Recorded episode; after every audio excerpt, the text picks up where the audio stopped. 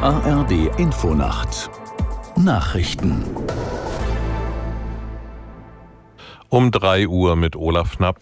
Das israelische Militär hat nach eigenen Angaben einen Tunnel unter dem Al-Shifa-Krankenhaus im Gazastreifen entdeckt. Der Eingang sei in einem Gebäude auf dem Klinikgelände, hieß es. Aus der Nachrichtenredaktion Diane Batani. Das Militär hat ein Video veröffentlicht. Es soll die unterirdische betonierte Anlage zeigen. Der Tunnel ist demnach 55 Meter lang und mit einer explosionssicheren Tür versperrt. Was sich dahinter verbirgt, ist noch nicht bekannt. Israel vermutet, dass die Hamas unter der Klinik ihr Kontrollzentrum und ein Waffenlager eingerichtet hat. Die Weltgesundheitsorganisation arbeitet nach eigenen Angaben daran, weitere Patienten aus dem Krankenhaus in den Süden der Region zu bringen. Laut Gesundheitsministerium sind seit Kriegsbeginn im Gazastreifen mehr als 13.000 Menschen getötet worden.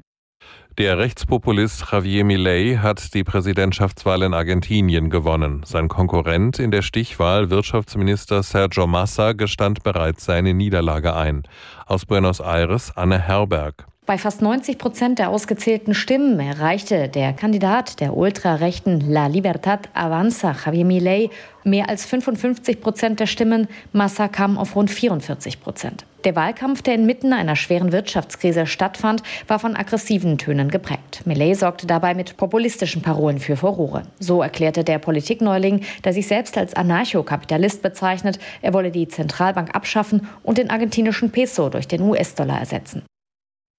In der Debatte um Konsequenzen aus dem Haushaltsurteil des Bundesverfassungsgerichts spricht sich der FDP-Fraktionsvorsitzende Dürr für soziale Einschnitte aus.